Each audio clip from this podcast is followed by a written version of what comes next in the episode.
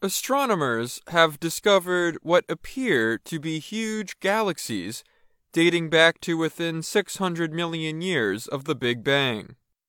The findings suggest the early universe may have quickly produced these extremely large galaxies. The new James Webb Space Telescope has seen even older galaxies dating to within 300 million years of the beginning of the universe. But it is the size and maturity of these six galaxies that excite scientists. Ivo Labbé of Australia's Swinburne University of Technology was the lead researcher. He and his team expected to find little galaxies this close to the beginning of the universe not these very large ones. He said most galaxies at that time are still small and slowly grow over time. But there are a few monsters that fast track to maturity. Why this is the case, or how this would work, is unknown.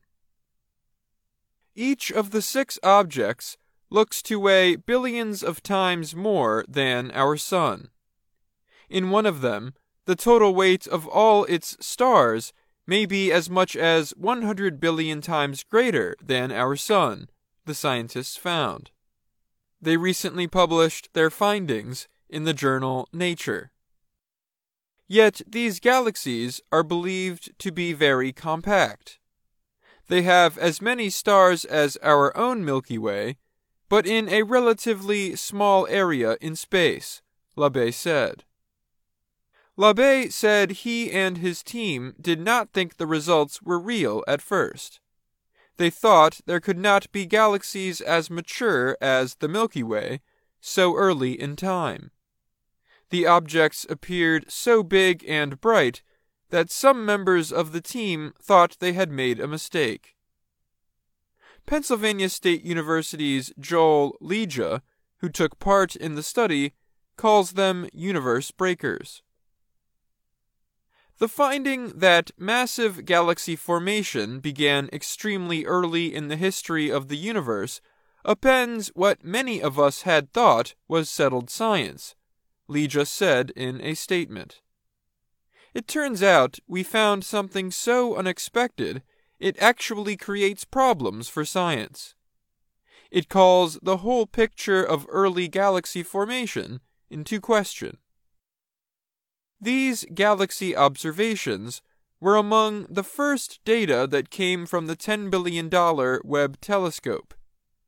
The telescope, from NASA and the European Space Agency, was launched just over a year ago to replace the Hubble Space Telescope.